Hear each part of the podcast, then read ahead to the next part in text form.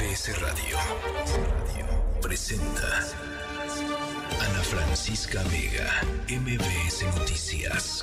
Comenzamos. 6 de la tarde en punto, ¿cómo están? ¿Cómo están? Me da mucho gusto eh, que nos acompañen aquí Miércoles 2 de agosto del 2023 hay mucha información y mucho que platicar. Esta, esta tarde de, de, miércoles se enfrentan Talamontes y Guardia Nacional en la México Cuernavaca. Les vamos a tener el saldo de todo lo que sucedió. Hay que acordarse, eh, esto es a la altura de Topilejo, en donde ha habido pues varios eventos de... Eh, personas de la comunidad eh, bloqueando la carretera México-Cuernavaca justamente eh, eh, pues demandando seguridad en la zona, diciendo se están acabando nuestros bosques, los taladores clandestinos. Así es que hoy una eh, pues un operativo importante que terminó con quema de vehículos. En fin, vamos a estar eh, conversando sobre ello. El Tribunal Electoral advierte sobre posible violencia política de género en contra de Xochil Gálvez por parte del presidente Andrés Manuel López Obrador. También platicaremos sobre ello. Hay filtraciones de las de nuevas imágenes de los libros de texto gratuitos y fíjense, de verdad, eh, sin, sin irnos al extremo de decir que el contenido es comunista y que no sé cuánta cosa. Eh, a ver, hay claramente inconsistencias, hay errores eh, académicos, errores eh, de contenido, hay dedazos, hay, hay eh, faltas de ortografía. Eh, eso, bueno, sin contar eh, con que hay también asuntos conceptuales que quizá vale la pena discutir, pero sin irnos a la estridencia, pues lo que sí es cierto es que hay errores garrafales que no serían eh, permitidos bajo ninguna, bajo ningún criterio de calidad. Esos son los libros de texto gratuitos que se van a repartir a niñas y niños el próximo ciclo escolar. Eh, transportistas del Estado de México anuncian un paro para el próximo lunes 7 de agosto. Dicen que están hartos de las extorsiones. Estaremos conversando sobre ellos. Eh, con ellos estaremos hablando también con León Krause, recomendaciones de cine y de streaming con mi querido Arturo Magaña y mucho, mucho más. Por lo pronto, saludo a Ciudad del Carmen, Durango, Felipe Carrillo Puerto, Reynosa, Extapas y Guatanejo y a toda la gente que desde el Valle de México se conecta con nosotros a través del 102.5. Gracias por ser parte, como siempre, de este esfuerzo informativo. Van las redes sociales. Twitter, arroba Ana F. Vega, Instagram y Facebook, Ana Francisca Vega Oficial. Y acuérdense que nos pueden ver totalmente en vivo a través de nuestra cuenta de TikTok. Y por acá tenemos en nuestro WhatsApp 5543-77125, 5543-77125, abierto las dos horas para que podamos platicar también por allá. Arrancamos. MBS Noticias. Había bloqueo en la carretera Acapulco-Cihuatanejo. Eh, están bloqueando, estaban bloqueando transportistas. Se está levantando en este momento eh, el bloqueo, de acuerdo con lo que nos informan. Eduardo Guzmán, ¿cómo están las cosas por allá en Guerrero? Buenas tardes, Ana Francisca. Efectivamente, hace apenas unos instantes que ya la Policía Estatal y la Guardia Nacional, elementos del Ejército Mexicano, tomaron el control de la carretera Acapulco-Cihuatanejo en el punto exactamente de pie de la cuesta, ya muy cerca de la playa muy famosa del puerto de Acapulco, en dirección al municipio de Coyuca de Benítez. Pues desde la una y media de la tarde, un centenar de transportistas atravesaron sobre ambos carriles y en diferentes puntos de esta arteria vial que conecta al, al puerto Acapulco con la Costa Grande de Guerrero, pues sus unidades vehiculares eh, generando un caos impresionante y además pues lo que más llamó la atención Sí. fue que durante su bloqueo 11, 11 vehículos fueron incendiados presuntamente por hombres armados. Extraoficialmente te comento precisamente que esta protesta eh, se dice, hay este tres posibles versiones. A ver. Una, que en el poblado de Pedregosos hubo un cateo en un domicilio donde pues una persona fue sustraída de su hogar y fue detenida por las fuerzas del orden. El otro motivo por el cual se pudo dar esta movilización de los trabajadores del volante es que demandan mayor seguridad por parte precisamente de los cuerpos policíacos y las autoridades de gobierno en la carretera Mocimba Pie de la Cuesta, debido a que en esa parte de la ciudad, pues de manera constante se han registrado hechos de violencia y extorsiones en contra de los choferes y usuarios del transporte público. Y la tercera, la tercera vía eh, de esta que pudiera haber originado este bloqueo que por más de tres horas desvió esta zona poniente del puerto de Acapulco, es que pu- es porque piden la salida de las operaciones del ejército mexicano en este punto, debido a que los acusan de cometer abusos en contra de su gremio y de los ciudadanos. Eh, de, las tres hipótesis, ¿cuál te suena más, Eduardo? Pues, eh, yo creo que va un poco de la mano con lo del cateo en la, en la vivienda. Habría que ver de, qué tipo de personaje se habla, ¿no? Entonces no se genera esta movilización por el hijo de Juan Pueblo. Muchas veces es porque son eh, personas asociadas a grupos del crimen, ¿no? tipos de cuestiones nada nada lícitas y es su forma, es su modus operandi, como ocurrió hace poco en la autopista del Sol en esta paralización de la capital del estado en Chilpancingo. Bueno, por supuesto estamos eh, atentos de lo que terminen eh, informando las autoridades. Por lo pronto se, se levanta ya este este bloqueo. Eso, es, es, la nota de esta tarde. Muchísimas gracias. Gracias, Eduardo. Buenas tardes. Gracias. Gracias. Muy buenas tardes. Y también información importante está generando generando desde el metro de la Ciudad de México. Hay dos personas muertas en la línea 2, estación Hidalgo. ¿Qué fue lo que sucedió? Juan Carlos Alarcón, saludo con gusto.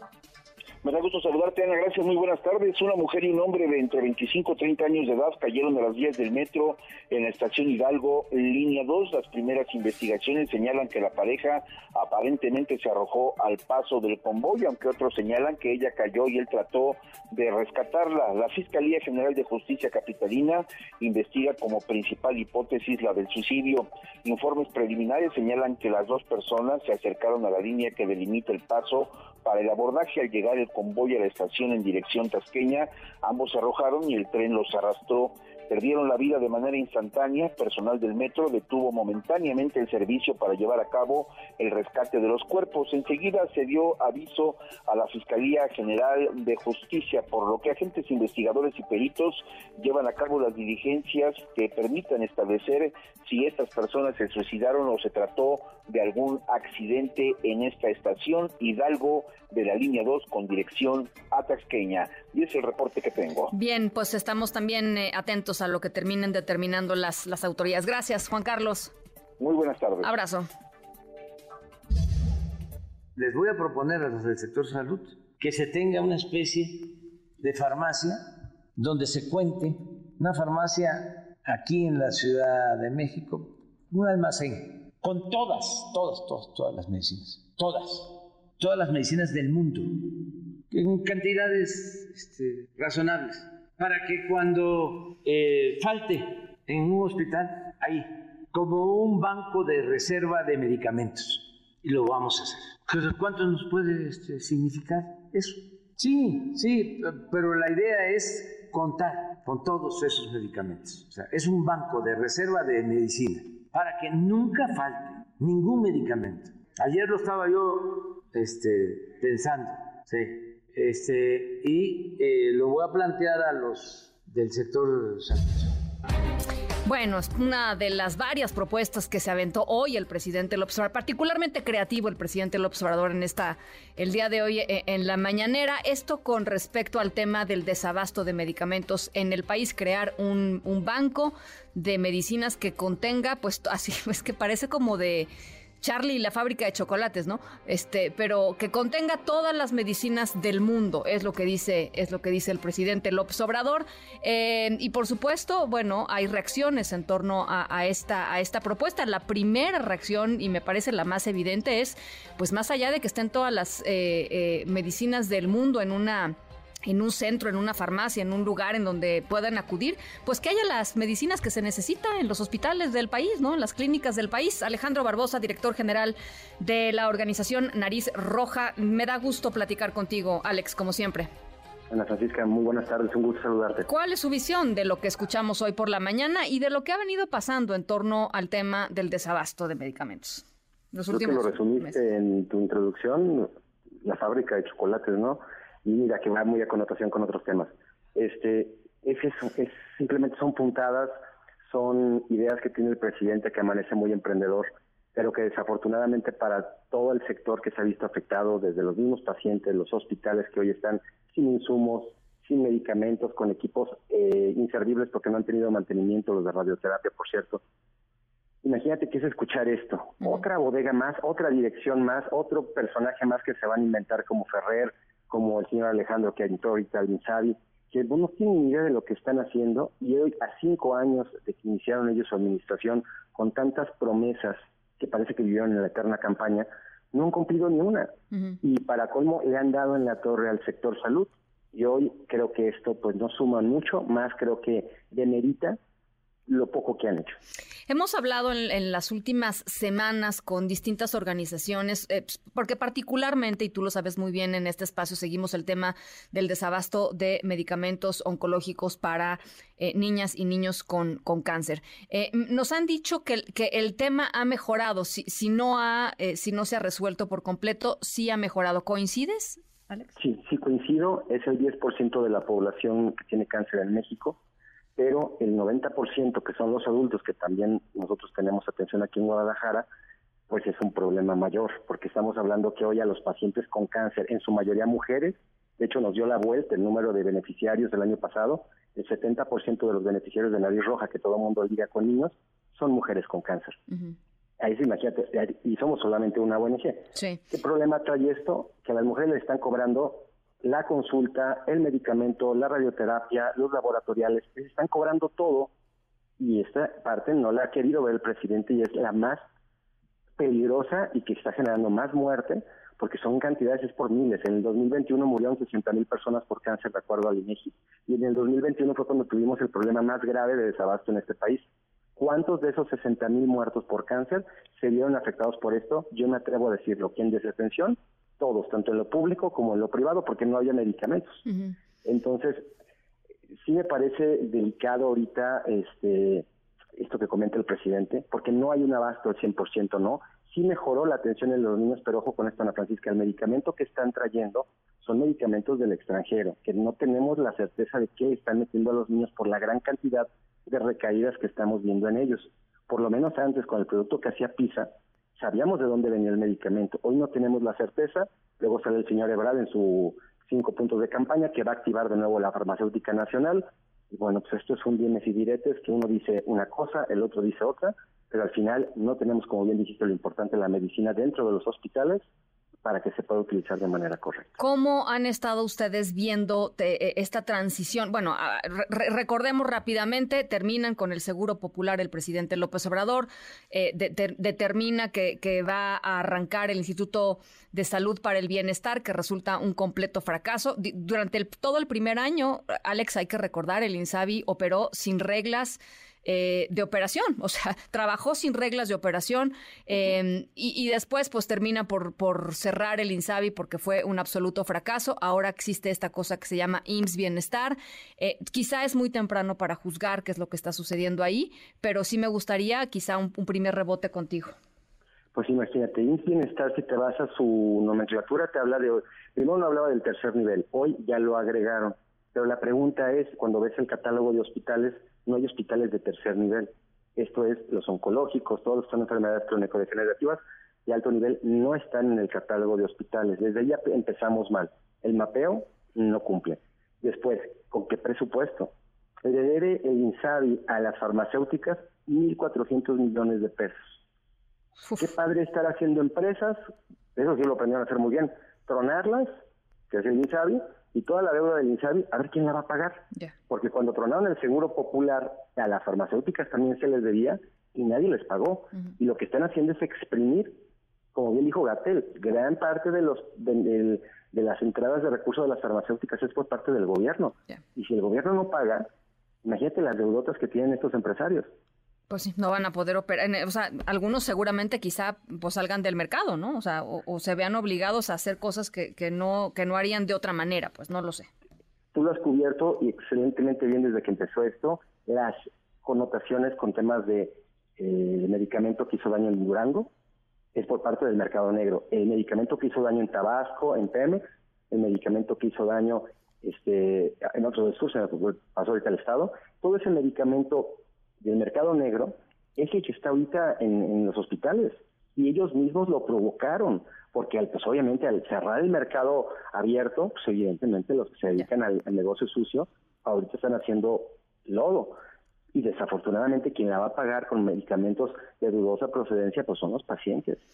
Bueno, pues vamos a ver cómo aterriza eh, lo que el presidente del observador dice será la farmacia con todos los medicamentos del mundo. Dice, se lo voy a platicar a la gente del sector salud, a ver si, a ver si ahí, ahí muere la idea, eh, pero ya lo, ya lo estaremos conversando. Alex, teníamos ganas, digo, aprovechando esta declaración del presidente del observador, de regresar con ustedes a ver cómo estaba, cómo estaba ya eh, pues, transitando, digamos, este tema de, del desabasto. Te, agradezco como siempre.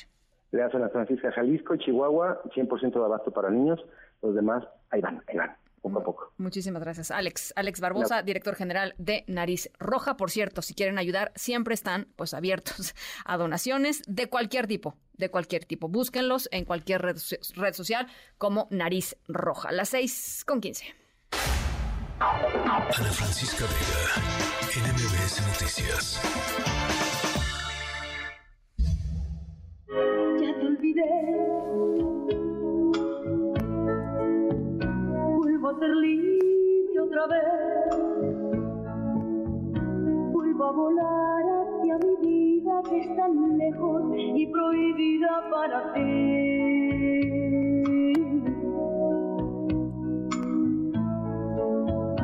Ya te olvidé.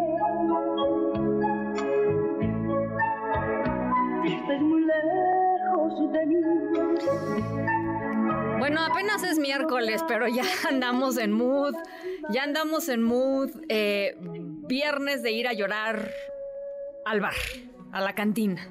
Este, pero bueno, arrancamos con la gran Rocío Durcal y su canción, ya te olvidé, una de las pues mejores canciones para desquitar eh, el, la llaga del amor, llamémosla así. La llaga del amor. Bueno, nos vamos preparando eh, y, vamos preparando un buen repertorio de, la Durcal porque nuestra historia sonora tiene en parte como protagonista a esta artista apodada por muchos como la mexicana más española por la pues por el impacto por la fama por la celebridad que tuvo eh, en México y por, y por su y por su influencia digamos en la música popular mexicana. Eh, tanto que una porción, yo, no, yo no lo sabía eso, diario se aprende algo, una porción de los restos de Rocío Durcal incinerados descansan en la Basílica de Guadalupe. O sea, a ese nivel, a ese nivel. Bueno, em, y Rocío Durcal es un ejemplo más de que los mexicanos nacemos donde nos da la gana, ¿no? El, buen dicho de Chabela Vargas. Bueno, em, vamos a hablar hoy sobre em, la cultura mexicana sobre la pasión mexicana, sobre las formas impresionantes que tiene la pasión mexicana y sobre la manera que tiene de llegar a lugares insospechados en este planeta. Em, vamos a hablar sobre México, sobre Rocío Durcal y sobre su canción más famosa y sobre otro artista que le hizo un homenaje eh, de veras súper sorpresivo a esta cantante en un escenario en donde nadie se lo esperaba. Al ratito les voy contando de qué se trata, pero está sensacional nuestra historia sonora. A las 6 con 18, vamos a la pausa, regresamos con mucho más. No lograste con herirme, lastimarme y convertirme en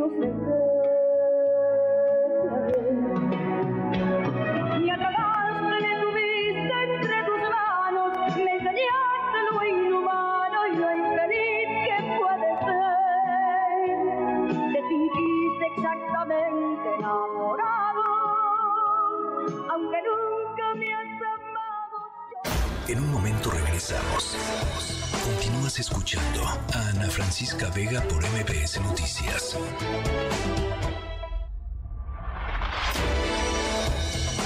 Ya estamos de regreso. Ana Francisca Vega en MBS Noticias. MBS Noticias informa. Hoy en Información Política, el Tribunal Electoral del Poder Judicial de la Federación le pidió al INE que vuelva a analizar de nueva cuenta la denuncia interpuesta por violencia política eh, en contra de Xochil Gálvez eh, em, por parte del presidente Andrés Manuel López Obrador. Dice el INE, eh, perdón, dice el tribunal, se tienen que revisar las medidas cautelares porque pues, las agresiones continúan. René Cruz, te saludo con mucho gusto. Platícanos. Buenas tardes. Igualmente, Ana, amigos del auditorio, muy buenas tardes. Eh, la Sala Superior del Tribunal Electoral del Poder Judicial de la Federación determinó que las expresiones del presidente Andrés Manuel López Obrador en contra de Xochitl Gálvez aspirante presidencial del Frente Amplio por México, sí pueden constituir violencia política de género. En sesión privada, Ana, el órgano jurisdiccional aprobó el proyecto del magistrado José Luis Vargas Valdés, quien argumentó que los comentarios que hizo el primer mandatario en las conferencias de los días 10, 11, 14 y 17 de julio pretenden transmitir la idea de que las aspiraciones políticas de la senadora por el PAN para ocupar un determinado cargo no se sustentan en sus méritos, sino en la decisión de un grupo de hombres. Por este motivo revocó el acuerdo de la Comisión de Quejas y Denuncias del Instituto Nacional Electoral por el que determinó la improcedencia de las medidas cautelares solicitadas por Galvez Ruiz en contra del titular ejecutivo federal de Jesús Ramírez Cuevas, vocero de la Presidencia de la República y de otros servidores públicos. El Tribunal Electoral le ordenó a la Comisión de Quejas emitir un nuevo acuerdo, esto en un plazo de 24 horas en el que a partir de reconocer la utilización de estereotipos de género en las conferencias matutinas, determine lo que corresponde respecto a las medidas cautelares que solicitó la exdelegada Miguel Hidalgo, entre las que se encuentran el retiro y la no reproducción en portales oficiales de las expresiones hechas por el primer mandatario. El reporte que tengo. Ya lo estaremos conversando. Gracias, René. Muy buenas tardes. Buenas tardes. Santiago Krill e Ignacio Mier, el panista y el morenista, llegaron finalmente a un acuerdo para la renovación de la presidencia de la mesa directiva una vez que Krill deje la presidencia justamente de la mesa directiva para dedicarse a la grilla, pues, a buscar la candidatura eh, a la presidencia de la República con miras a las elecciones del 2024. ¿De qué se trata este acuerdo? Angélica Melín, ¿cómo estás? Hola Ana, muy buenas tardes, gusto saludarte también. Saludos a los amigos del auditorio. Fue un pacto entre dos, los presidentes tanto de la mesa directiva, Santiago Krill, bien lo decía Ana, como el eh, presidente de la Junta de Coordinación Política en, en, la Cámara de Diputados, Ignacio Mier, también coordinador de Morena, bueno, pues acordaron en privado esta mañana que ya le van a dar trámite a la salida del diputado Krill Miranda de la mesa directiva y para ello se estableció un acuerdo político que será ratificado en los próximos días, se espera sea el próximo martes eh, de la siguiente semana en la Junta de Coordinación Política y también con el acuerdo de la mesa directiva para que ya el diputado Krill Miranda, como sí. bien lo decía Nazana, pues se dedique a sus intereses eh, particulares que son los de pues obtener la candidatura presidencial del Frente Amplio por México. Escuchemos parte de lo que anunció el diputado Ignacio Mier vamos a convocar para darle certeza jurídica a los órganos de gobierno y toda vez que, como ustedes bien lo saben, el Pleno razonó su voto para elegir a la mesa directiva conforme al acuerdo que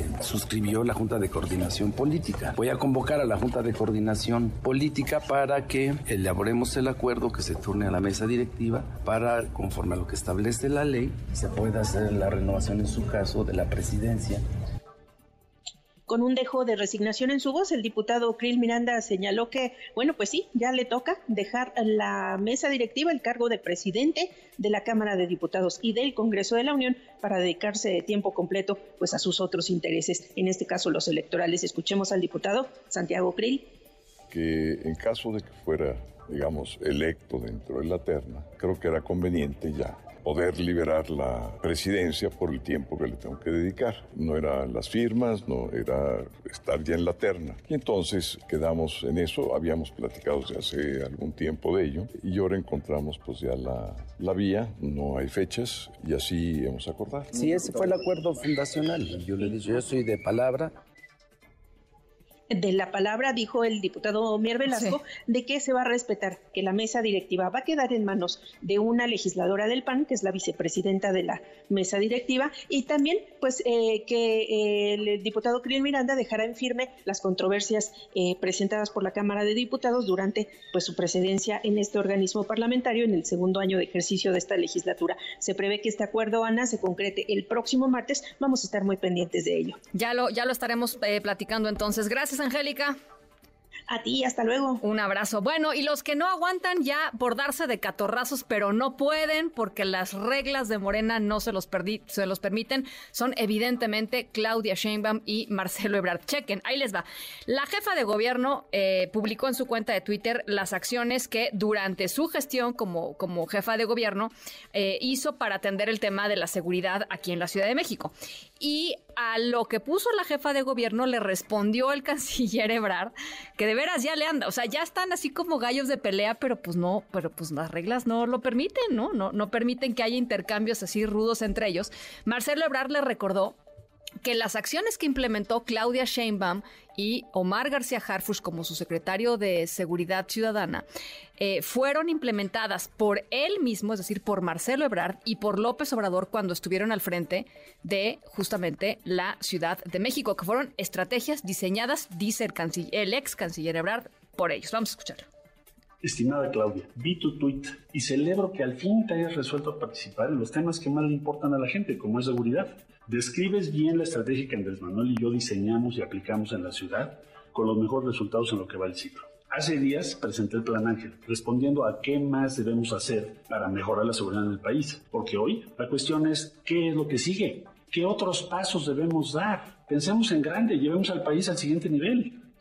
Eso es lo que dice Marcelo Ebrard este, sarcásticamente, por supuesto, utilizando ahí eh, esa pues esa forma, digamos, de, hablar. Y la jefa de gobierno le respondió, dijo que gracias, gracias Marcelo por estar atento a lo que publicó en Twitter. Vamos a escucharla. Pues yo estoy feliz de que sea reconocido los resultados que tenemos en seguridad en los últimos cuatro años y medio que jefe de gobierno. Le agradezco mucho que esté pendiente de mis redes sociales y a todos y todas que estén pendientes de las redes sociales. Vamos a seguir hablando de los resultados en seguridad y estén muy pendientes porque va a haber sorpresas. Estén pendientes porque va a haber sorpresas. Bueno, es lo que dice Claudia Sheinbaum. Es una información, es información política del día de hoy, pero nos vamos a, otra, a otra, eh, a otros temas. Eh, les platicaba al inicio del programa este eh, operativo que se dio en la carretera México. Cuernavaca, por eh, y enfrentamiento entre elementos de la Guardia Nacional y eh, presuntos talamontes a la altura de Huitzilac. ¿Cómo están las cosas por allá, Leticia Villaseñor? Y, nada más decir, este es un tema que viene de mucho, de mucho antes y de pues reclamos genuinos, me parece, de las comunidades de que se están acabando los, los bosques por allá, Leticia. Así es, Ana Francisca, un gusto saludarte al igual que a todo el auditorio y no solamente por el tema de los bosques, sino por toda la situación de delincuencia que se ha derivado eh, con estas presuntas bandas que están eh, en estos aterraderos. Lo que te puedo decir es que este día estas autoridades federales se enfrentaron con presuntos talamontes, esto después de un operativo que se realizó ayer donde se desmantelaron ocho aterraderos clandestinos, esto en el poblado de Tres Marías en Huitzilac, acá en Morelos. En este operativo tuvieron presencia la Guardia Nacional, la Secretaría de la Defensa Nacional, la Procuraduría Federal del Ambiente, la Comisión Nacional Forestal, la Fiscalía General de la República y elementos policíacos, y esto derivó en una confrontación con alrededor de unos 120 sujetos, quienes trataron este día de impedir la movilización de vehículos pesados, donde se transportaba la madera e incendiaron tres camionetas, una plataforma, además de causar daños a otra camioneta y un camión, esto propiedad de la ONAPOS. Si me permite, Ana Francisca, escuchemos lo que nos decía sobre este tema el general de brigada Antonio Ramírez Escobar. Claro. Durante estos trabajos de, traslado de madera, un grupo de aproximadamente 120 pues, personas, aproximadamente de manera violenta, se acercó al sitio donde se encontraba eh, personal pues trabajando y lograron este, cruzar la, la línea de seguridad y traían consigo bidones de combustible. Por lo tanto, los rociaron sobre los motores y sobre los vehículos. Además, eh, Ana Francisca, esta turba arrojó piedras, palos, cuetones, incluso hay un testimonio que nos hace referencia de que hubo disparos de arma de fuego, por lo que hubo varios también conatos de enfrentamiento. derivado de lo anterior, se registraron cierres carreteros, tanto en el tramo federal hasta la Ciudad de México a la altura del poblado de Topilejo, como en las carreteras locales que llevan al poblado de Huitzilac y Tres Marías. También hubo un amago de quemar las instalaciones del ayuntamiento de Huitzilac, por lo que al menos 500 elementos entre fuerzas federales y del Estado de Morelos y de la Ciudad de México se desplegaron en la zona. Hubo también ya un comunicado por parte del municipio de Huitzilac para hacer un llamado a la mesura Asimismo, el gobierno del Estado dice que estos eh, presuntos delincuentes lo que tratan es de desestabilizar las jornadas de trabajo conjunto entre las fuerzas federales, pero dicen esto no va a parar y va a llegar hasta las últimas consecuencias. Ana Francisca, hasta este momento lo que sabemos es que el ejército mexicano sigue teniendo presencia en el lugar y eh, finalmente la situación está bajo control. Bueno, pues estamos, estamos en ello. Gracias, Leticia. Gracias a ti. Gracias por la actualización. Eh, le platicamos ayer, sujetos armados incendiaron una combi eh, de transporte público en el Estado de México, en Coacualco, después de que el chofer se negó a pagar eh, pues una extorsión que le estaban exigiendo un grupo de personas, el llamado derecho de piso. Bueno, pues a raíz de esto y cansados ya de lo que está sucediendo hace muchísimo tiempo, transportistas del Estado de México anunciaron un paro, un paro que va a suceder el próximo lunes 7 de agosto, justamente por el tema de las extorsiones allá en el Estado de México a transporte, a transporte público. Juan Gabriel González, ¿cómo se tomó la noticia allá en Toluca? Platícanos. ¿Qué tal, Ana Francisca Auditorio? Muy buenas tardes. Pues ya hubo reacciones ante el incremento de las extorsiones y agresiones por no pagar el derecho de piso a las organizaciones criminales. Transportistas del Valle de México anunciaron la creación de grupos de autodefensas a efecto de combatir y detener a los delincuentes. Este miércoles, dirigentes de la Alianza de Autotransportistas, Comerciantes y Anexas de México, mejor conocida como la ACME, advirtieron que si en las siguientes horas las autoridades de seguridad y justicia de los tres niveles de gobierno no detienen y presentan a los extorsionadores a la luz pública, a partir del lunes iniciarán rondines para atrapar ellos mismos a los delincuentes. Ayer martes, como bien lo dices, un grupo de sujetos armados incendiaron a bordo de varias motocicletas una combi de la ruta 44 en Boulevard de las Rosas, municipio de Coacalco, Estado de México, sin importarles que en ese momento se encontraba cargando pasaje. La dirigencia de la ACME retó a la delincuencia organizada frente a las instalaciones regionales de la Fiscalía General de Justicia del Estado de México. Esto durante la conferencia de prensa de hoy, al decirle que mientras los maleantes apenas juntan a mil integrantes, los transportistas unidos podrían ser más de 30 mil. Según reportes de los dirigentes en los últimos años y derivado de las extorsiones y asaltos, han resultado dañadas o quemadas más de 2.000 unidades del transporte público, siendo los municipios de Ecatepec, Coacalco, Zumpango y Huehuetoca, donde más se resienten estas amenazas, las extorsiones y agresiones. La amenaza de grupos de autodefensa del transporte público ya es una realidad. Ana Francisca. Bueno, pues eh, por supuesto estamos muy pendientes y en un segundito más vamos a estar entrevistando a uno de sus dirigentes. Te agradezco mucho, Juan Gabriel, por este, por este reporte. Pendientes, Ana Francisca, buenas tardes. Muchísimas gracias. Platicaremos con el presidente nacional de la Alianza de Autotransportistas, Comerciantes y Anexas de México. Dicen, llevamos más de nueve años en el tema de las extorsiones y cada vez que sucede algo, cada vez que intentamos... Eh, eh, pues que las autoridades reaccionen y que se enfrenten a lo que está sucediendo, lo único que encontramos son vacíos, vacíos de autoridad. Las 6 con 36, regresamos con él, vamos a otras cosas. Ana Francisca Vega, NMBS Noticias.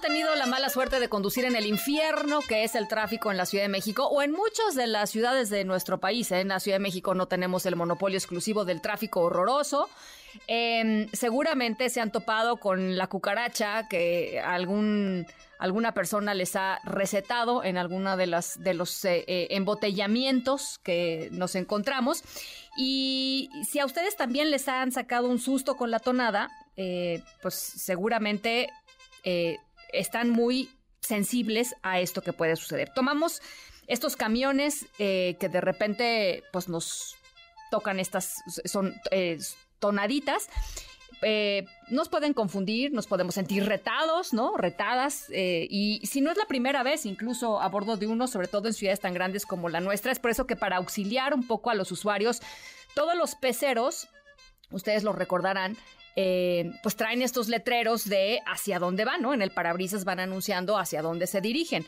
En la historia sonora de hoy les vamos a platicar de un evento internacional en donde, para sorpresa de todos, estos carteles, ¿no? Que usualmente utilizamos en cualquier eh, esquina del país para saber hacia dónde va el pecero y ver si nos subimos o no nos subimos a ellos, se hicieron presentes a miles de kilómetros de distancia de México. Vamos a eh, irles contando poquito a poquito de qué se trató. Hay que recordar, por ahí también nuestra protagonista, Rocío Durcal. Las 6 con 38, pausa, regresamos con más.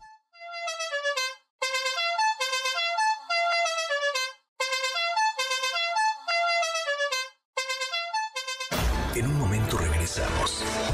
Continúas escuchando a Ana Francisca Vega por MBS Noticias. Estamos de regreso. Ana Francisca Vega en MBS Noticias. Bueno, ya les platicaba hace un segundito, transportistas del Estado de México anunciaron un paro paulatino para este próximo lunes 7 de agosto ante un aumento de extorsiones en la zona y lo que ellos dicen es la total incapacidad u omisión de las autoridades en atender este problema. En la línea telefónica está Jafet Sainz, presidente nacional de la Alianza de Autotransportistas, Comerciantes y Anexas de México. Gracias por platicar con nosotros, Jafet. Muchas gracias, Ana Francisca, y, pues bueno, eh, eh, gracias a tu auditorio por escucharnos. Cuéntanos eh, cómo, cómo han estado valorando la situación ustedes en los últimos meses. Supongo que fue la gota que derramó el vaso, fue lo de ayer, ¿no? Este chofer de la tercera edad que se negó a pagar la extorsión y, y, pues le quemaron la, la combi, ¿no? Sí, el día de ayer, eh, bueno, el día sábado, te, te, cuento muy rápido, el día sábado se presentan seis personas a las oficinas de la ruta, piden eh, el derecho de piso ahora y pues nos negamos a pagar, por lo tal queman eh, la unidad, el, el operador les dice, por favor no me la quemes, es mi fuente de empleo, es mi patrimonio, pues se la quemaron. Eso fue lo que derramó el vaso y no nosotros como transportistas no vamos a permitir que ni una más ni una más se queme y no vamos a permitir más extorsión. ya eh, ya basta de esto, ¿no? Cuéntanos eh, eh cómo cuánto cuánto les piden, Jafet. Mira, eh, varía, depende la ruta, varía, eh, llega a variar, depende depende el derrotero, entre mejor derrotero, entre más gente, más pasaje tenga la ruta, pues te piden más. Las camionetas llegan a pagar hasta 60 pesos por vuelta, los camiones hasta 180, 190 pesos por vuelta. Eh, estamos hablando que cada camioneta da entre promedio eh, cuatro vueltas, pues estamos hablando de, bastante dinero. eh, pues si lo multiplicamos por todos los días, eh, ocho mil, siete mil camionetas, eh, pues es, es, un mundo de dinero, ¿no? Entonces, eh, pues cansados de esto, Sabemos que es un tema complicado, sabemos que nos estamos metiendo en un tema que no es de nosotros, que debería de ser de la autoridad, pero pues a falta de autoridad tenemos que responder. Y hoy fue el llamado a mis compañeros transportistas de otras organizaciones, de otros liderazgos y que todos nos unimos, el Movimiento Nacional Transportista, COTEMAC, eh, la Alianza eh, ACME que yo represento, nos unimos a nivel nacional, pero más estatal, nos unimos contra esto y no vamos a permitir que, ya pase esto. Estamos hablando de más de dos millones y medio de pesos, más o menos, echándole, digamos, números a lo que nos dijiste. Más o menos son setenta y tantos millones al mes. Al mes, sí. Sí. Em, ¿Qué les dicen las No, bueno. este, ¿qué les dicen las autoridades, Jafat? Las autoridades nos, nos pidieron eh, la, atención de que, tuviéramos paciencia al día lunes, que ellos eh, iban a trabajar en la situación. Nosotros les damos eh, el voto de confianza para el día lunes, pero muy allá de eso, como transportistas nos estamos organizando para empezar el día lunes a cuidar nuestras rutas, a cuidar nuestra, nuestras empresas, que nos han costado muchísimo porque como bien sabes, eh, te comento que en el Estado de México, de México no tenemos subsidios como en la Ciudad de México y que por eso es tan alto eh, eh, el precio de, del pasaje, que aunque es alto, nosotros como transportistas pues no nos alcanza porque al no haber subsidios pues tenemos que pagar. Entonces, el día lunes vamos a empezar a cuidar nuestras rutas, vamos a salir a la calle y pues si, y si la autoridad no nos va a defender, nosotros como pueblo nos vamos a defender y vamos a defender al pasaje porque el pasaje está sufriendo muchísimo, no, o sea, es demasiado ya, eh, te asaltan de día y cuando vas al trabajo, cuando vas a la escuela y de regreso cuando vas a casa te vuelve a saltar la misma persona. Cuando, cuando nos dices cuidar nuestras rutas, ¿a qué te refieres, Jafat? ¿A ir armados? ¿A, ir... Eh, eh, nosotros no somos gente armada, no somos bélicos, no, no vivimos en un estado bélico, bueno, en parte de un estado que no es bélico, eh, pero que es muy complicado. tenemos palos y piedras, porque pues ir con armas no podemos, eh, ya que la autoridad ahora nos agarraría a nosotros y como pues aquí en el Estado de México se, se, sabe y se presta que somos muchas veces objeto de, carpetas inventadas, entonces eh, armadas, hoy yo se lo dije a la Fiscalía, así como a nosotros nos exigen y demás, Hoy yo te exijo que así vayas y agarres a los que son. Fulano, sultano, mengano y perengano son los colombianos, son gente que no es ni del país, que son los que nos están extorsionando y que viven en Coacalco. Ahora, eh, perdón, perdón mi escepticismo, pero bueno, parte de mi trabajo es ser escéptica, este, eh, Jafat, pero mira, yo he visto la, implementación de los llamados operativos seguros, ¿no? Los operativos ah. mochila, este, le revisan a la gente sus, pertenencias para subirse al transporte y se suben los, los, que, los que asaltan tres cuadras después. Este, e, Esa es la respuesta de la autoridad. Luego les pusieron cámaras o les exigieron que, o que les o les entonces para lo único que nos sirven las cámaras es para ver cómo los asaltan no este, claro que sí eh, evidenciar. eh, bueno pero pero cuáles son cuál es la estrategia que de aquí al lunes van a implementar en el Estado de México o van a responder las autoridades para hacer frente a algo tan eh, pues profundamente grave y complicado como lo que nos estás platicando Mira, te comento de las cámaras. El, el secretario de Transporte, Raimundo Carvajal, nos obligó a poner las cámaras. Eh, cámaras que, como tú me lo dices, nada más sirven para exhibir los robos, secuestros, violaciones, homicidios, robo de vehículo y la quema de, camionetas por extorsión.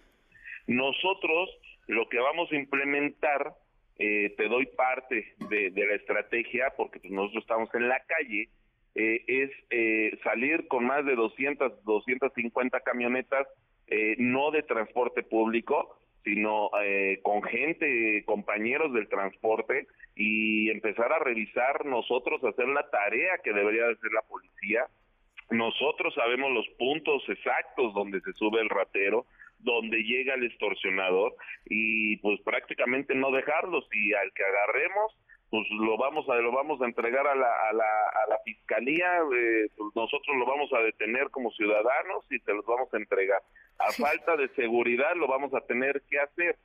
Sí estamos en riesgo sí pero es como yo lo digo cuántos pueden ser ellos 100 200 300 nosotros somos más de 30 mil nada más en esa región pues nos vamos a, un día irán 200, el otro día otros 200, que el otro día 100. O sea, como en convoys, dices tú, como en convoys. Pues, Correcto, y, haremos paros, haremos haremos retenes de del transporte público de nuestras rutas. Ojo, no vamos a detener y no vamos a andar parando carros, ni mucho menos, no es, no es nuestro trabajo. No, bueno. Pero sí como rutas vamos a implementar nuestra seguridad interna de las rutas donde nosotros vamos a detener la camioneta y vamos a revisar la camioneta de, de, punta a punta para que esto no pase, ¿no?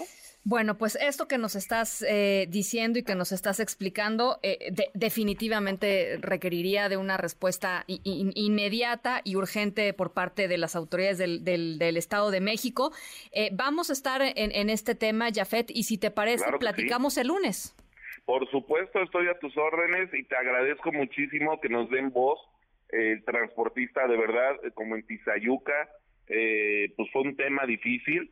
Aquí no vamos a dejar que entre como en Tizayuca. Aquí no somos el sur del Estado de México. Aquí nos vamos a organizar y somos o sea, somos muchísimas empresas, o sea, eh, el sector transporte en el Estado de México movemos millones de personas todos los días.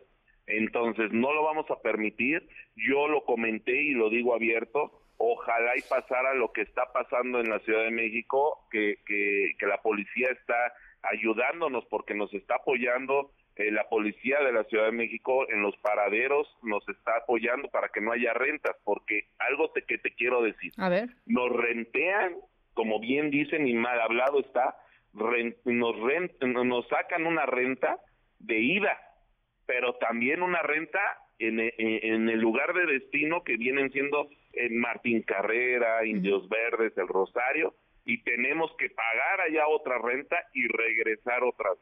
Entonces, pues no podemos así, ya no se puede, no es costeable, no se puede, y si no nos dedicaremos a otra cosa y pararemos las camionetas. Ustedes los eh, tienen plenamente identificados, entonces. Claro que sí, nosotros ya les dijimos quiénes son, nada más que no, no quieren ir por ellos, ¿por qué? No sabemos.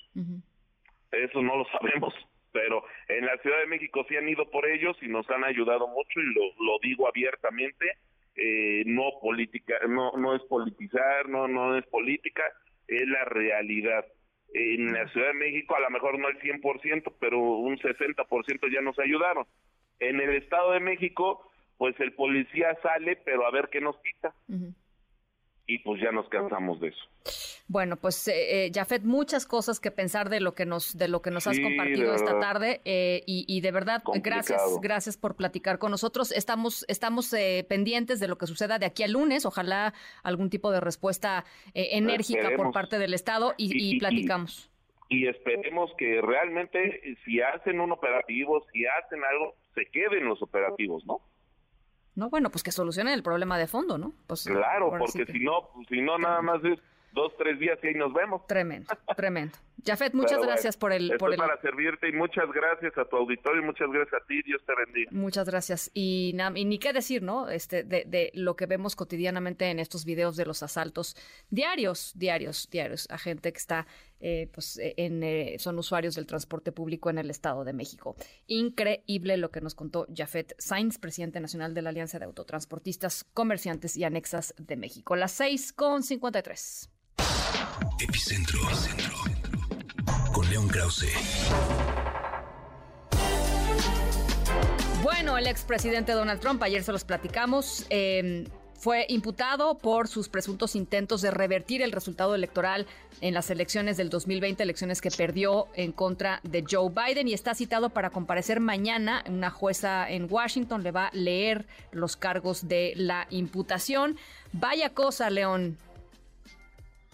Sí, histórico, Ana, lo que ha sucedido es, es la tercera, es la tercera de estas que tenemos que narrar para, para nuestra audiencia en los últimos meses, pero esta, esta es harina de otro costal y lo es porque pues se pone el dedo en la llaga de lo que ha sido para, para mi gusto el mayor pecado de Donald Trump. Uno podrá discutir muchas cosas sobre Trump, muchas de ellas válidas, su inmoralidad, la inmoralidad de su política migratoria, en fin, eso se puede debatir, pero lo que no se puede debatir es que este hombre trató de destruir la democracia estadounidense desde premisas completamente falsas. Eso es lo que esta acusación revela, confirma y por eso es histórica.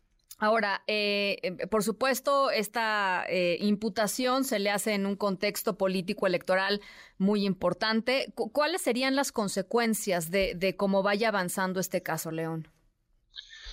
Pues eh, una vez más, eh, las, las consecuencias eh, a sus derechos políticos o en función de sus derechos político-electorales son nulas. Es decir, Donald Trump seguirá siendo candidato, podrá ser candidato y podría ser presidente. Hay un debate pues muy interesante entre los expertos constitucionalistas en Estados Unidos sobre este tema, pero la mayoría concuerda en que no hay ningún impedimento en la Constitución estadounidense para, para que una persona que ha sido imputada o incluso que haya sido imputada culpable pueda ser candidato o presidente.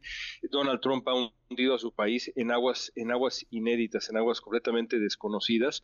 Así que en ese sentido, pues no, no tendrá ningún, ningún efecto. La, la pregunta es si tendrá o no un efecto esto en el apoyo que tiene primero entre los republicanos y después entre el electorado en general. ¿Cuál es tu, cuál es tu sensación, eh, León?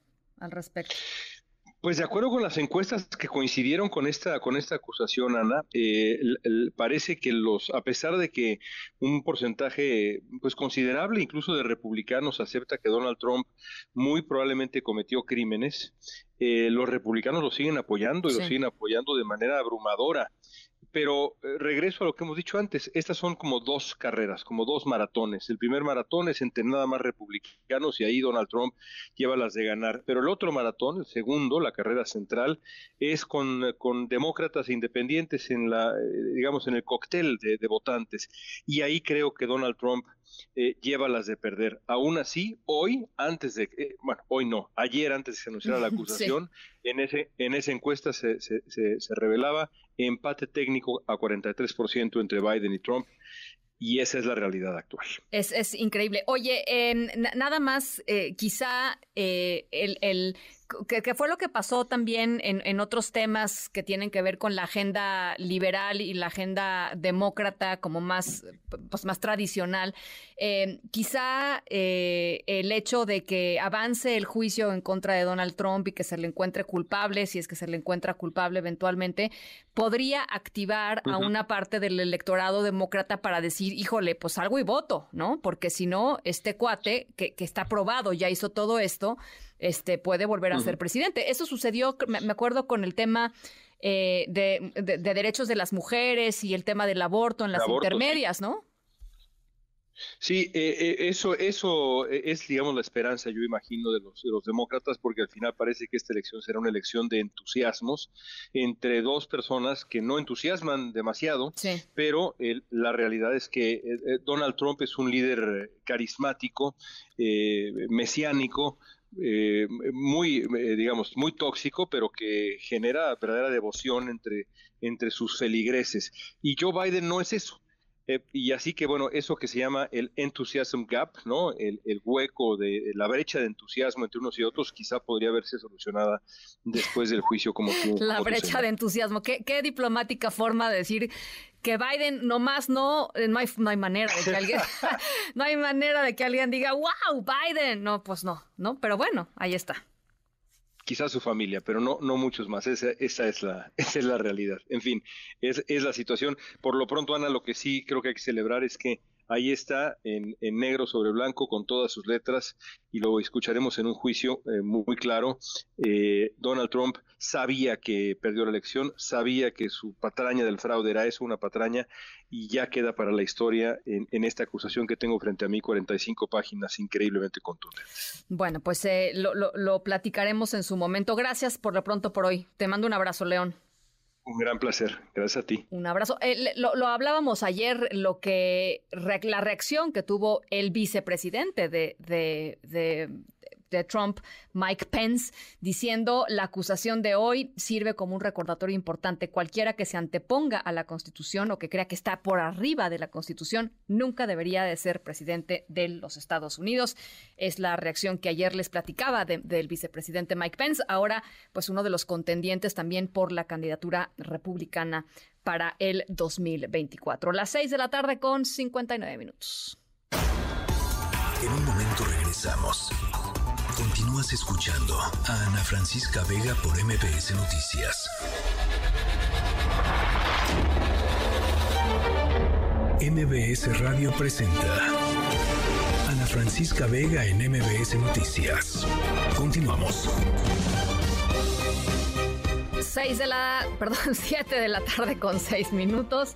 Eh, gracias por seguir con nosotros eh, aquí en MBC Noticias. Hoy miércoles 2 de agosto de 2023. Les recuerdo nuestro WhatsApp 5543 77125 Acuérdense que también estamos en TikTok, MBS Noticias, ahí nos pueden ver totalmente en vivo, está la transmisión de, del Noti. En la siguiente hora vamos a estar platicando sobre el nuevo sistema educativo, ya viene el, um, el arranque de clases y el Instituto Mexicano para la Competitividad hizo una análisis bien interesante sobre si eso que van a estar eh, aprendiendo niñas, niños, adolescentes, jóvenes mexicanos corresponde a una educación que los pueda em, dotar de las habilidades necesarias para eh, pues competir en un mundo pues crecientemente globalizado. Vamos a estar eh, conversando con la directora general del IMCO, Valeria Moy. Además, por supuesto, nuestro colaborador de cine, Arturo Magaña, cine y streaming, cosas eh, de verdad muy fregonas que nos va a recomendar Arturo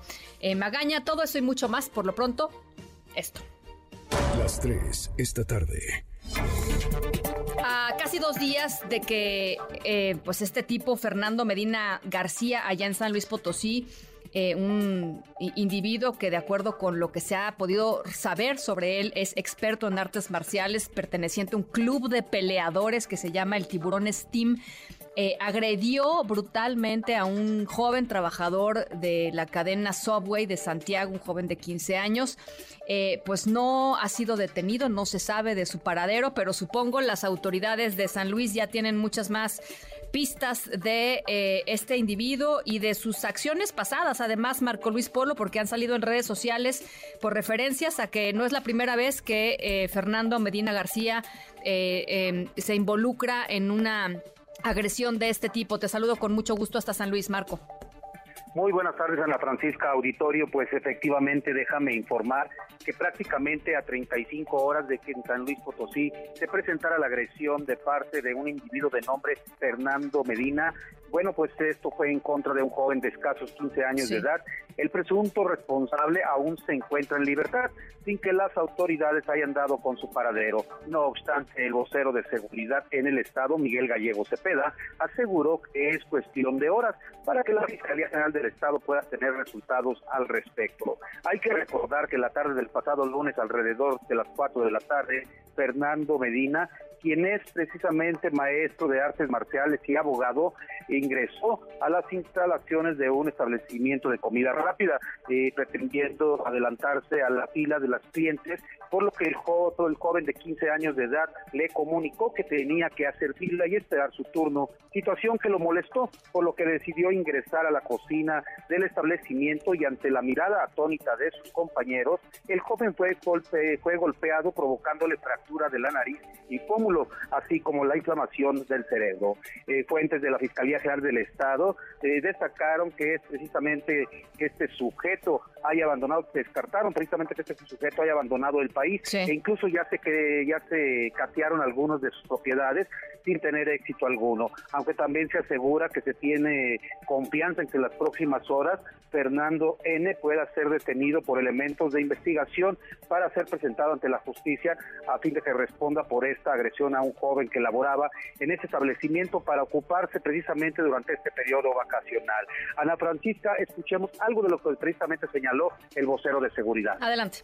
Hasta el momento, bueno, se ha comentado en, redes sociales que podría eh, el agresor haber salido del país, eso no está confirmado definitivamente. En torno al caso hay un sinnúmero de, especulaciones y a la autoridad le corresponde, bueno, ser muy prudente y obviamente trabajar sobre las líneas definidas de, investigación, que es lo que está haciendo hoy día la, Fiscalía. Han ubicado algunos, algunos domicilios de, la persona agresora y está en proceso, en proceso de, de captura este, este individuo se exhortó precisamente a las personas que posiblemente hayan sido agredidas por esta persona a que acudan a la Fiscalía General para sumarse a las carpetas de investigación e incluso se busca a otra persona que resultó precisamente agredida en un segundo video, ya que como tú lo comentabas, esta persona tiene antecedentes de haber participado en hechos violentos precisamente en contra de otras personas. Ana Francisca, hasta aquí mi reporte. Pues esperemos que pronto lo puedan detener. Muchas gracias, Marco Luis, estamos al pendientes. Hasta luego, muy buenas tardes. Muchísimas gracias. Em, y bueno, de, de, San Luis Potosí nos vamos hasta Hidalgo, en donde la Policía del Estado y la Guardia Nacional están vigilando las calles de Zacualtipan eh, de Zacualtipán, perdón, eh, después de los disturbios que se generaron por la muerte de un hombre, eh, un hombre de la tercera edad, de Sanislao Hernández, que fue detenido por policías municipales por escandalizar en la vía pública, pero que fue brutalmente golpeado por esos policías y murió después de forma súbita en el Instituto Mexicano del Seguro Social. El video de este hombre, Stanislao Hernández, el video en el que es golpeado se viralizó y esto ocasionó que pobladores de Zacualtipán eh, fueran a vandalizar la casa del alcalde de, este municipio, Edgar Moreno. ¿Cómo están las cosas por allá, Marco Cabañas? Saludo con mucho gusto, platícanos. ¿Qué tal, Ana Francisca? Eh, buenas tardes, buenas tardes al auditorio. Efectivamente, la Policía Estatal eh, y la Guardia Nacional han tomado ya control del municipio de Zacualtipán en el estado de Hidalgo, donde se registraron diversas reacciones violentas este martes en protesta por la muerte de un ciudadano a consecuencia de abuso de la policía municipal. Eh, tras eh, horas de protestas que derivaron con el incendio de la presidencia municipal, seis patrullas con daños, 12 vehículos calcinados. Te comento que dos de ellos son propiedad del presidente municipal Edgar Moreno, además de su vivienda, la cual sufrió ah, destrozos y saqueos.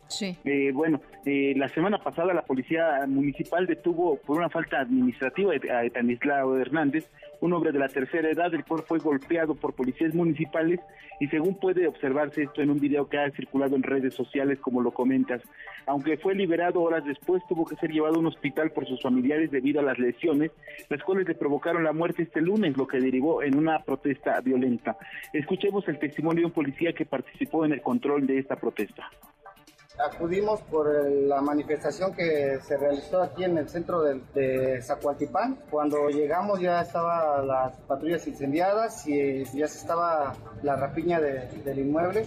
La gente se salió en cuanto nos vio y eh, empezó a resguardar eso y el armamento que, de la policía municipal. Te comento que tras el control del municipio, eh, Santiago Nieto Castillo, procurador de justicia de Hidalgo, informó que se iniciaron tres carpetas de investigación. La primera es por el abuso policíaco, la segunda por la muerte de este ciudadano y la tercera por los disturbios. Escuchemos al procurador. Tenemos tres carpetas de investigación, todos están relacionados por un lado con abuso de autoridad por parte de los, policías municipales, que finalmente hay eh, un público, un video, la Procuraduría empezó en redes sociales y la Procuraduría empezó de oficio la carpeta de investigación por el eventual abuso de autoridad. Finalmente, Ana Francisca, quiero comentarte que en últimas eh, horas se ha, informado el presidente municipal que esta persona no falleció por los golpes provocados por los policías, sino por una caída.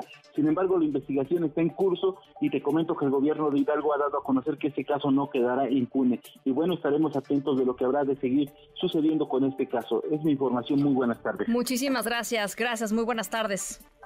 Buenas tardes. Muy buenas tardes. Eh, ¿Y qué tenemos hoy en el mundo? Álvaro Morales, ¿cómo estás? Hola Ana Francisca, muy buenas tardes a ti y a todo nuestro auditorio. Y hoy tenemos información del tren Maya sorpresivamente en el mundo, pero no nos vamos al sur del país, Ana, nos vamos a Berlín, donde un edificio perteneciente a la compañía ferroviaria Deutsche Bahn fue vandalizado por activistas ambientales que además le prendieron fuego a dos vehículos de la misma compañía. Todo esto como protesta por la construcción justamente del tren Maya. Los activistas rompieron puertas y ventanas del edificio y además pintaron el mensaje Stop Tren Maya, así. Simple, el, paren el Tren Maya. Paren Tren Maya. Ni siquiera el Tren Maya, paren Tren Maya. Y ya, simple y conciso en la entrada principal. Eh, Deutsche Bahn es tan solo una de las varias compañías que obtuvieron contratos para la construcción de este megaproyecto del presidente López Obrador. Este ataque se dio la semana pasada pero fue hasta hoy que a través de una carta unos activistas alemanes se adjudicaron los actos de vandalismo.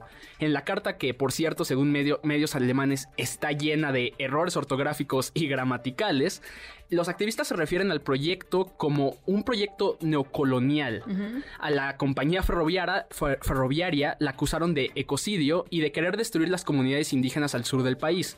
Eh, otras de las acusaciones, porque acusan de toda la compañía y al gobierno, en el mensaje incluyen que el tren significa abrir la puerta al militarismo y además un recordatorio de las operaciones de Deutsche Bahn durante el periodo nazi de Alemania.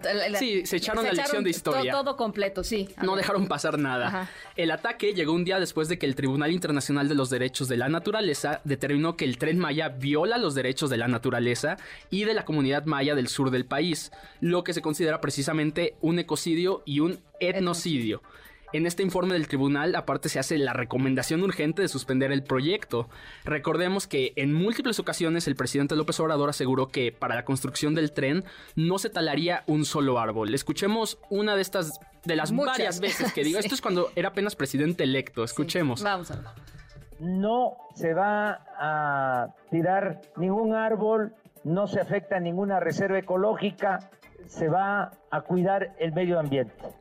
esa es la información, Ana. Solo como dato recordemos que a principios de este año eh, la Fonatur dijo que ya se habían talado 3.4 millones de árboles para la construcción, mientras que activistas de la organización Sélvame del Tren dijeron que no, que en realidad son más de 10 millones de árboles los que se han cortado hasta el momento. Es una verdadera pena y, eh, y, pues una pena que llega también ya a nivel internacional, tratando organizaciones este, internacionales interesadas en el medio ambiente de ejercer algún tipo de presión. ¿Con qué resultados? La verdad, sí, no. la verdad no creo. Pero bueno, pues ahí está, ¿no? Ahí está, Ana. Gracias, gracias Álvaro. Las 7 de la tarde con 17 minutos, vamos a la pausa, regresamos con mucho más. 5543-77125, vamos y venimos. En MBS, noticias que ponen de buenas. A partir de este miércoles, las y los usuarios de la línea 6 del Metrobús, que recorre del Rosario hasta Villa de Aragón, podrán recargar su tarjeta de movilidad integrada e ingresar a las instalaciones de manera segura con los nuevos medios de pago y acceso bancario a través de celulares con tecnología NFC, relojes inteligentes, tarjetas de débito o crédito y billeteras electrónicas. Con esto, las y los usuarios podrán recargar su tarjeta de movilidad integrada de manera más sencilla y acceder por los torniquetes ágilmente con solo acercar sus dispositivos inteligentes. El director general del IMSS, Zoé Robledo, destacó la realización de las jornadas quirúrgicas Bienestar de Oftalmología en el Hospital Rural del IMSS Bienestar en Jaltipan, Veracruz, en el que se llevaron a cabo cirugías de cataratas, que es la causa de ceguera reversible más frecuente. Además, el funcionario expuso que con la participación de oftalmólogos, anestesiólogos, enfermeras y residentes de forma voluntaria y altruista, se intervino a 233 pacientes. Las deportistas mexicanas Aida Román, Alejandra Valencia y Ángela Ruiz consiguieron la plaza por equipos para los Juegos Olímpicos de París 2024 tras clasificarse para las semifinales del Mundial de Tiro con Arco. También Marco Zárate logró el segundo lugar de los 150 metros combinado individual clasificación SM3 en el Campeonato Mundial de Paranatación en Manchester, por lo que consiguió la tercera plaza para México en los Juegos Paraolímpicos en París el próximo año.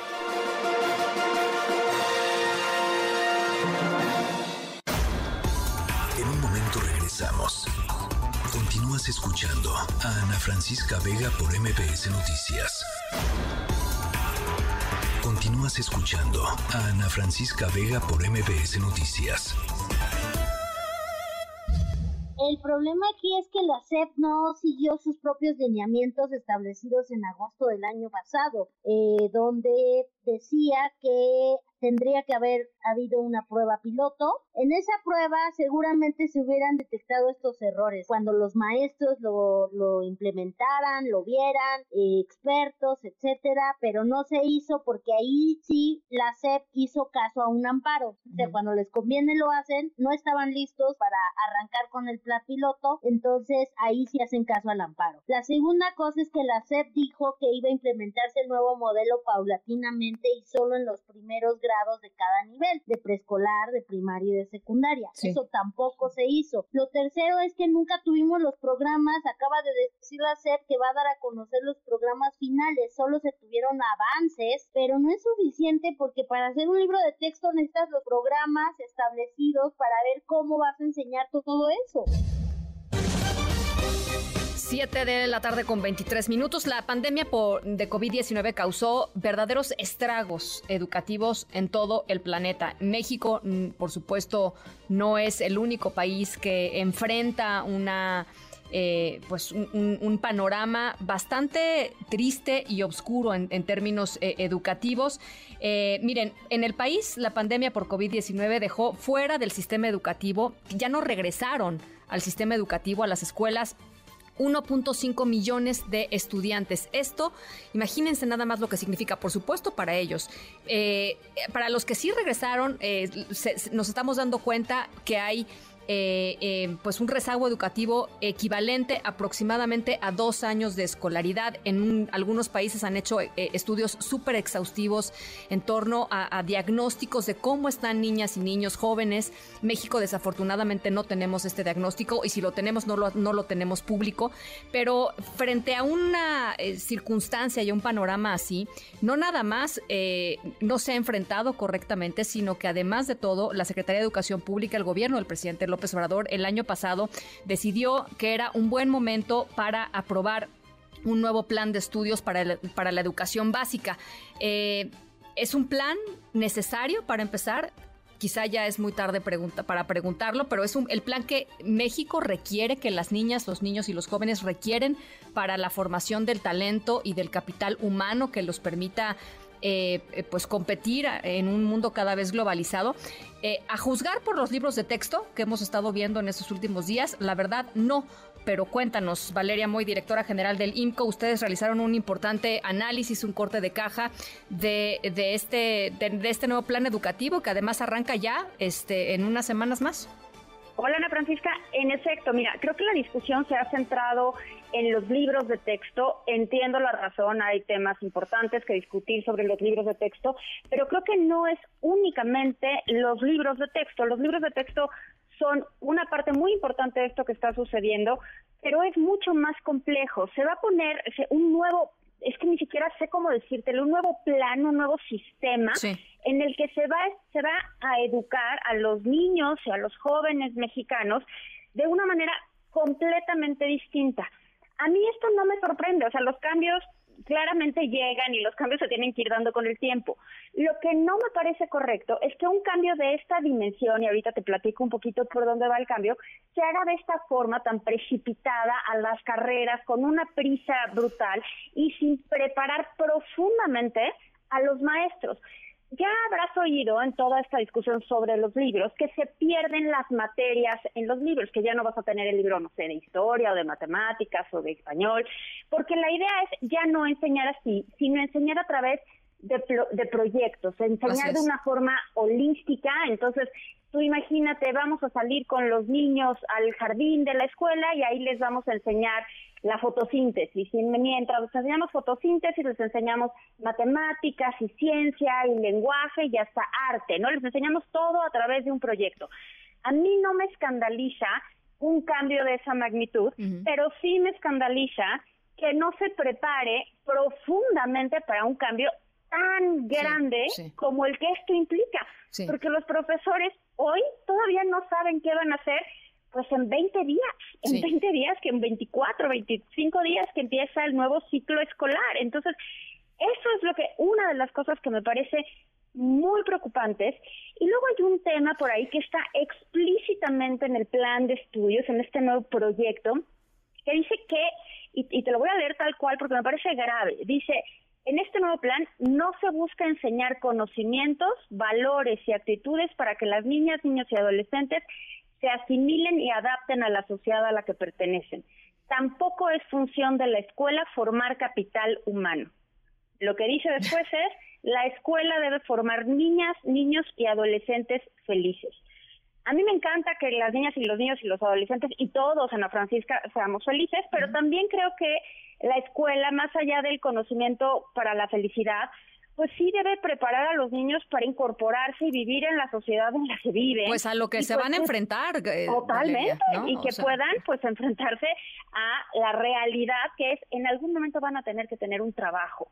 Y si no tienen el capital humano forjado para poder crecer y desarrollarse profesionalmente, pues no sé qué estamos haciendo con el sistema educativo, ¿no?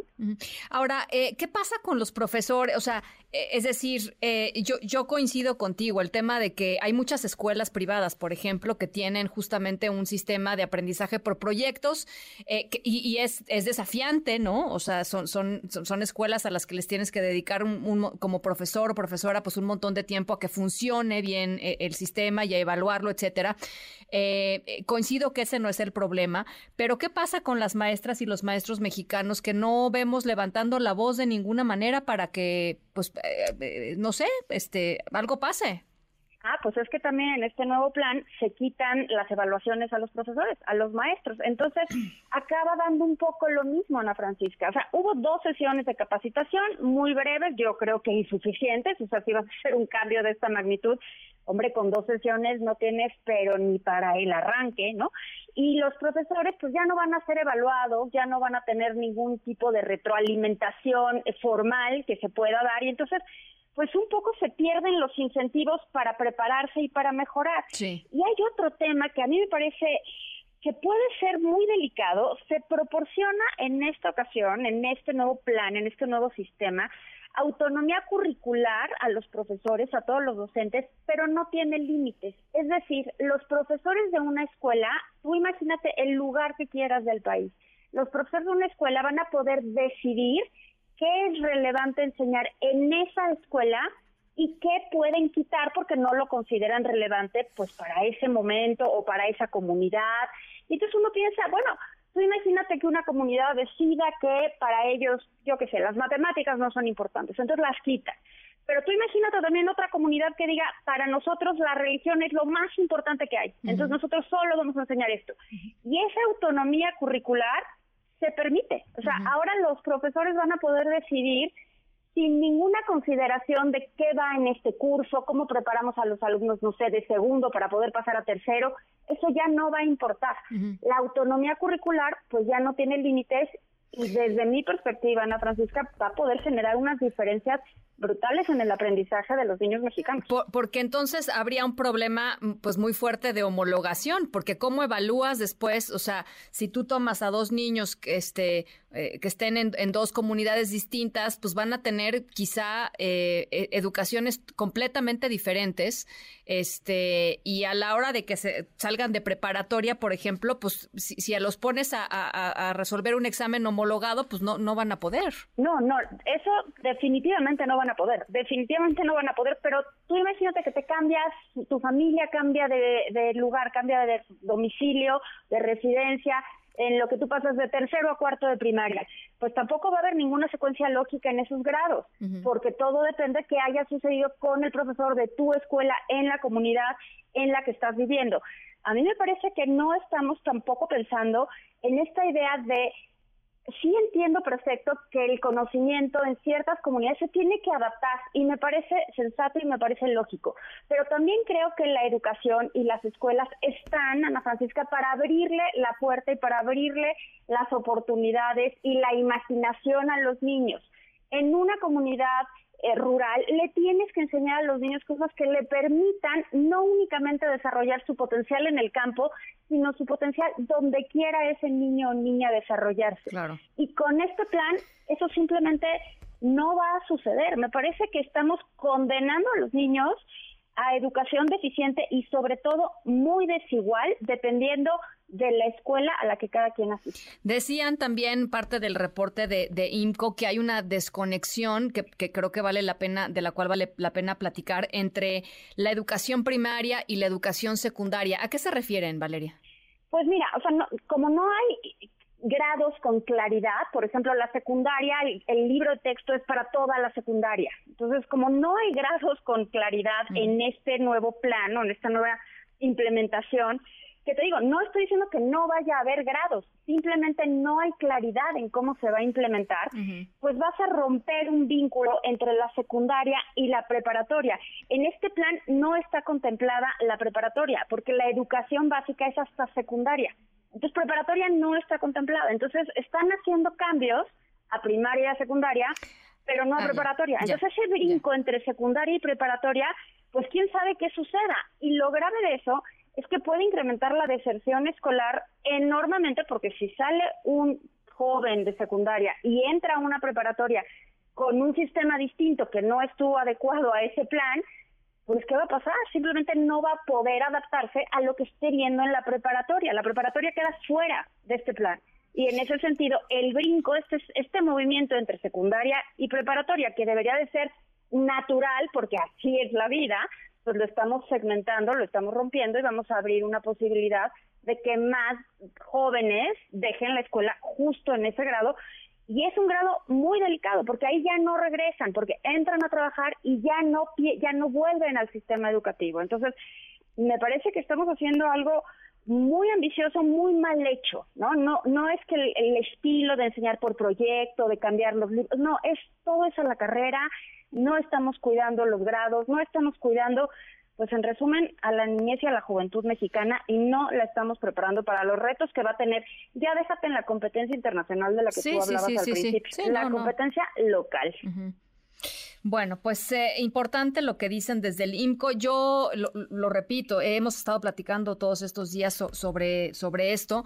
Eh, yo veo al presidente López Obrador pues muy encarrilado, veo a la secretaria de Educación Pública muy convencida de que las cosas van a salir bien, muy convencida de sus libros de texto. Y por otro lado, pues veo eh, estudios como el del IMCO y evidencia de, de pues del desaseo de, de, los libros de texto con faltas de ortografía, con errores conceptuales, que creo que independientemente, otra vez, volviendo al tema, porque ya me están diciendo aquí en el WhatsApp que, que cuánto me pagaron por hablar mal de los libros de texto. No, a, ver, independientemente de, de, del modelo educativo, que quizás sea un modelo bueno trabajar por proyecto, pues está mal hecho, pues. Pues está mal hecho. Ese, a mí no me, no me escandaliza que se, que se eduque por proyecto, no me escandaliza que haya eh, temarios o contenido de la comunidad, eso me parece que está muy bien, pero me parece que no estamos viendo el desarrollo del potencial de los niños y las niñas pues, mexicanos. Pues. Estamos condenándolos a una educación deficiente. Bueno, y nada más para, para cerrar, Valeria, eh, el tema de la transparencia y los datos. La CEP nunca nos, nunca, nunca dio lo que, la, CEP de Delfina Gómez eh, fue en su momento, nunca dio lo que prometió, que era una evaluación total y absoluta de cómo estaba, un diagnóstico de cómo estaban las niñas y los niños mexicanos después de la pandemia. Nos lo siguen debiendo. Eso no ha sucedido y te tengo una mala noticia, no creo que vaya a suceder porque no se han hecho esas evaluaciones y como vemos en este nuevo plan, no se creen las evaluaciones. Entonces, justo cuando tendríamos que estar enfocándonos en remediar esta pérdida de aprendizajes de dos años que se tuvo durante la pandemia y tratar de jalar a este millón y medio de jóvenes, niños y jóvenes que dejaron la escuela de regreso al sistema educativo, pues simplemente estamos pensando en otra cosa por completo. No vamos a saber qué pasó con esa información de los libros, el nuevo plan hasta 2028, porque reservaron toda la información. Entonces, pues hasta 2028 tendremos algo de pistas del plan que se va a implementar, Ana Francisca, en un par de semanas. Bueno, pues vamos a, vamos a seguir en este tema. Te, te mando un abrazo, Valeria. Mil gracias por platicar con nosotros. Igualmente, un abrazo, Ana Francisca. Las 7 con 36. Eh, rápidamente, nada más decirles, eh, se dio a conocer que Maru Campos, María Eugenia Campos, la gobernadora de Chihuahua, ordenó detener la distribución de los nuevos libros de texto dijo que em, se, eh, ordena justamente esta distribución. La, detención de la distribución eh, es, la, es el segundo estado en detener eh, la distribución de los libros que cuentan con estos pues, nuevos contenidos que ya hemos platicado hace ratito. Vamos a estar buscando en un segundito más que nos platique nuestro corresponsal allá en Chihuahua a qué se debió eh, o cuál es el argumento, digamos, de, de, María Eugenia, María Eugenia Campos. Eh, en, un, en un segundito más se los, se los platicamos, pero por lo pronto decirles que, por lo pronto decirles que eh, este, Chihuahua también detiene la distribución de los libros de texto. Las 7 con 37. Ana Francisca Vega, NMBS Noticias. Messi, Messi, Messi.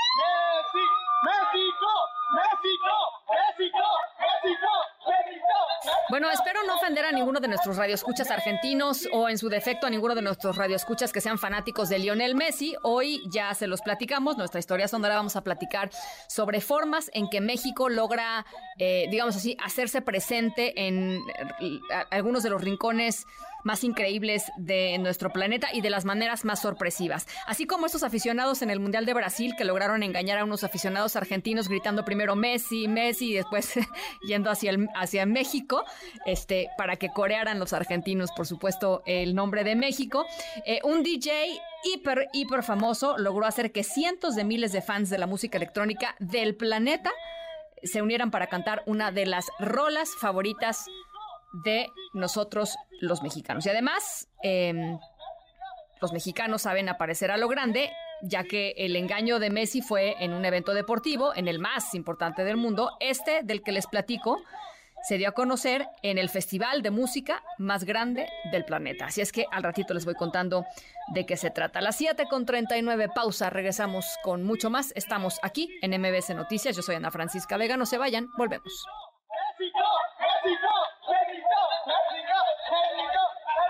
Messi, Messi, Messi, México, México, México, México, México, México. En un momento regresamos. Continúas escuchando a Ana Francisca Vega por MBS Noticias.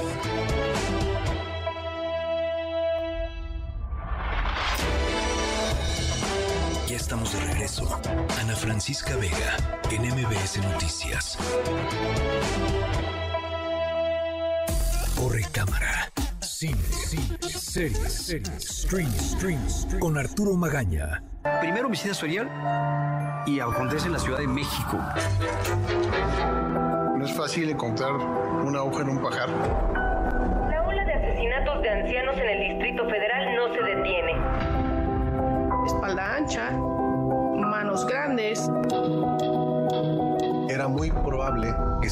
De un hombre dedicado a la lucha libre.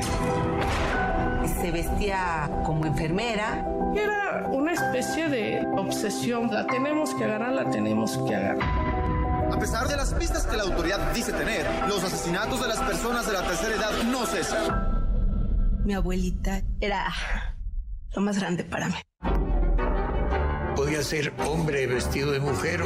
A mí me involucraron diciendo que yo era la mataviejitas.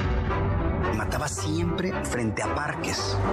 Tú encendías la televisión y lo primero que veías eran noticias de mataviejitas, mataviejitas, mataviejitas. Era una psicosis espantosa.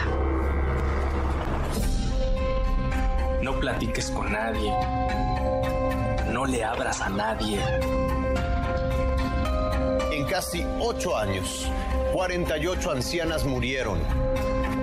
Hay un asesinato y hablan más de cómo mataron a decir quién era esa persona. ¿Y las víctimas qué? Se siguieron cometiendo homicidios de ancianas. Te digo que había imitadores. Y decíamos, pues ¿cuántos son? ¿Quién es entonces quien está cometiendo estos delitos?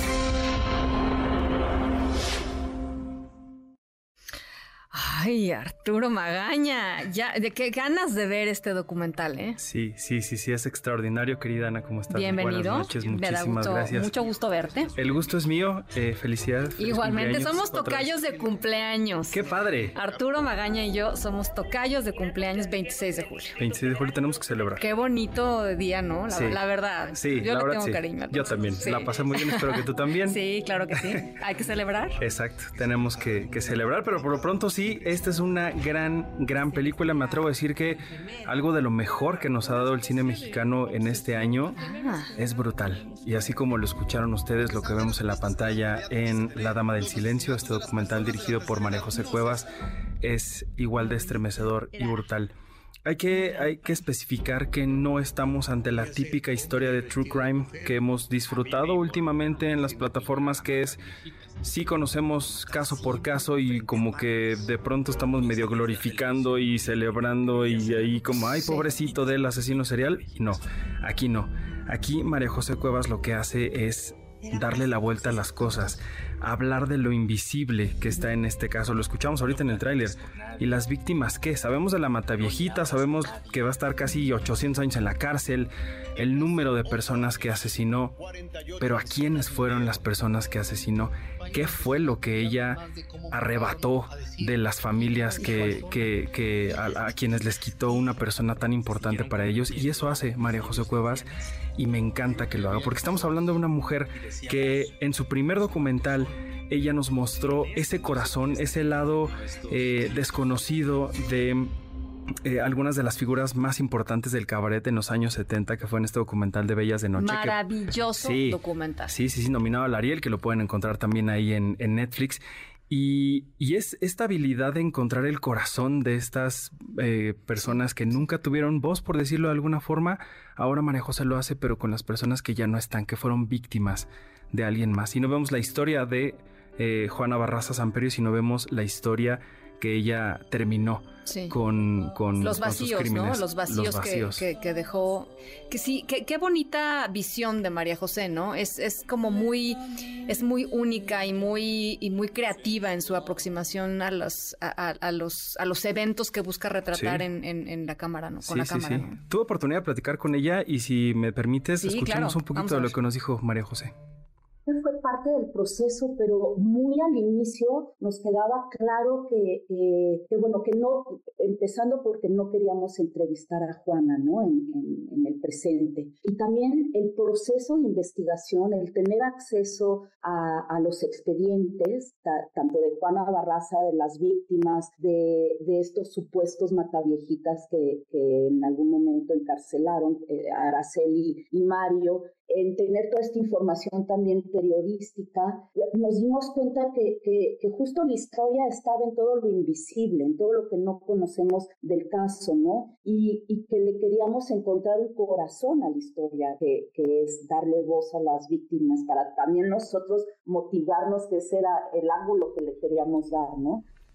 Y es justamente eso es lo que hace María José mencionaba aquí a Araceli, una mujer que está, que lleva 19 años en la cárcel. Es la matavijitas que el gobierno nos quiso decir, ella es y se acabó el caso. Sí. Y no, en realidad ella no lo era, siguieron investigando, atraparon a Juana.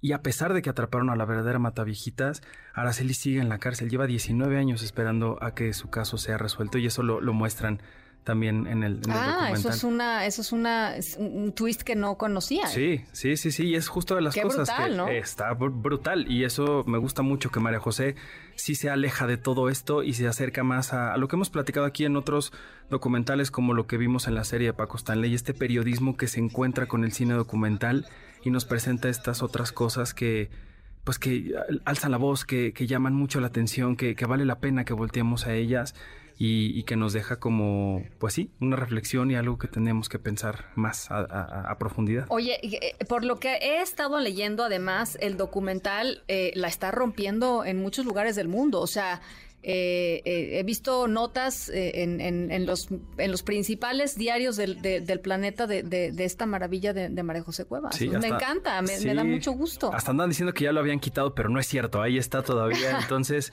era fake, era fake news. Era fake, sí, vale la pena mucho que vean La Dama del Silencio. Y les digo, ya que están ahí en Netflix, vean Bellas de Noche, que es este otro documental de María José. A mí me encanta Bellas de Noche. Y que ella ya la anunciaron como la directora de una serie o película, no me acuerdo ahorita que va a tener que ver con Juan Gabriel.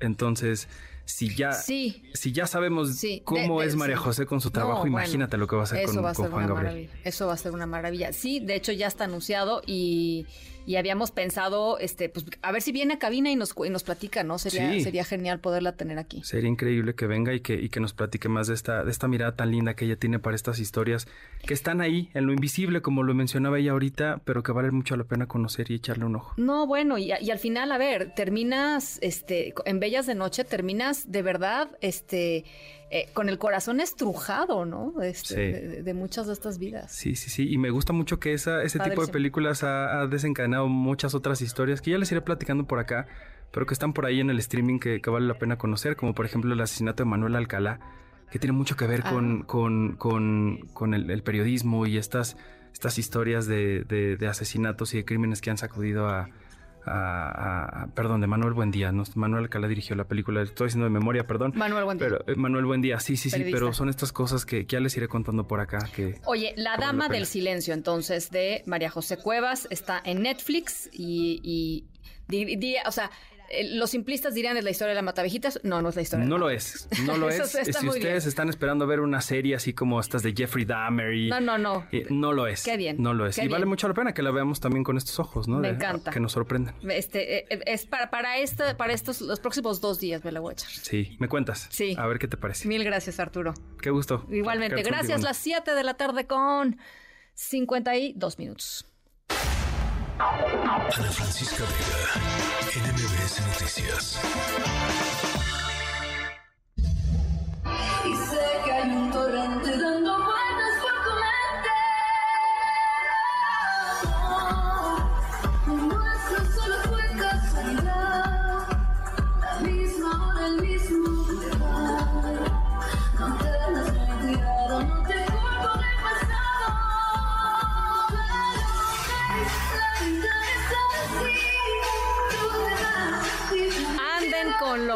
puso de moda en el festival Tomorrowland en Bélgica, el festival de música más grande del mundo.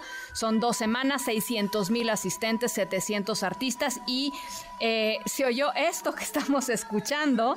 Eh, el DJ reconocidísimo Steve, Steve Aoki que para los deleites de las personas que estaban ahí en la multitud, los mexicanos, tocó este remix impresionante de Rocío Durcal. Eh, si son fans del DJ, pues esto no les va a sorprender porque Aoki se ha declarado fan, recontra fan de la música mexicana, especialmente del mariachi y de Cristian Nodal. Pero ahora se le agrega a la lista a la inmortal Rocío Durcal, a la lista de cantantes, llamémosle mexicana por, por adopción, por adopción, por autoadopción, eh, que se han ganado el corazón de Steve Aoki y ahora de todo el público belga y de Tomorrowland, que fueron, ya les decía, más de 600 mil personas las que bailaron al ritmo de la Durcal allá, allá en Bélgica en el festival. Vamos a escucharlos, con eso nos vamos, sí, ya nos vamos y aquí está, y los dejo con, con José Zavala y todo su equipo en Autos y más. Cuídense mucho, pásenla muy bien, nos escuchamos mañana jueves, 6 de la tarde en punto.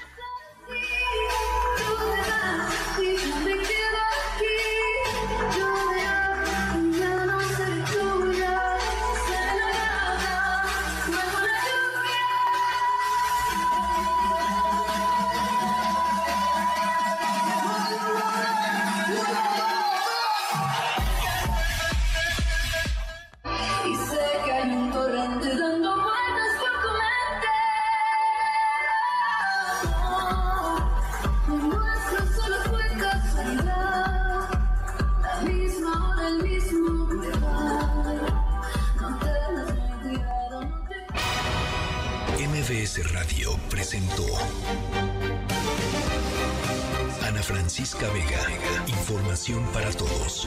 MBS Noticias.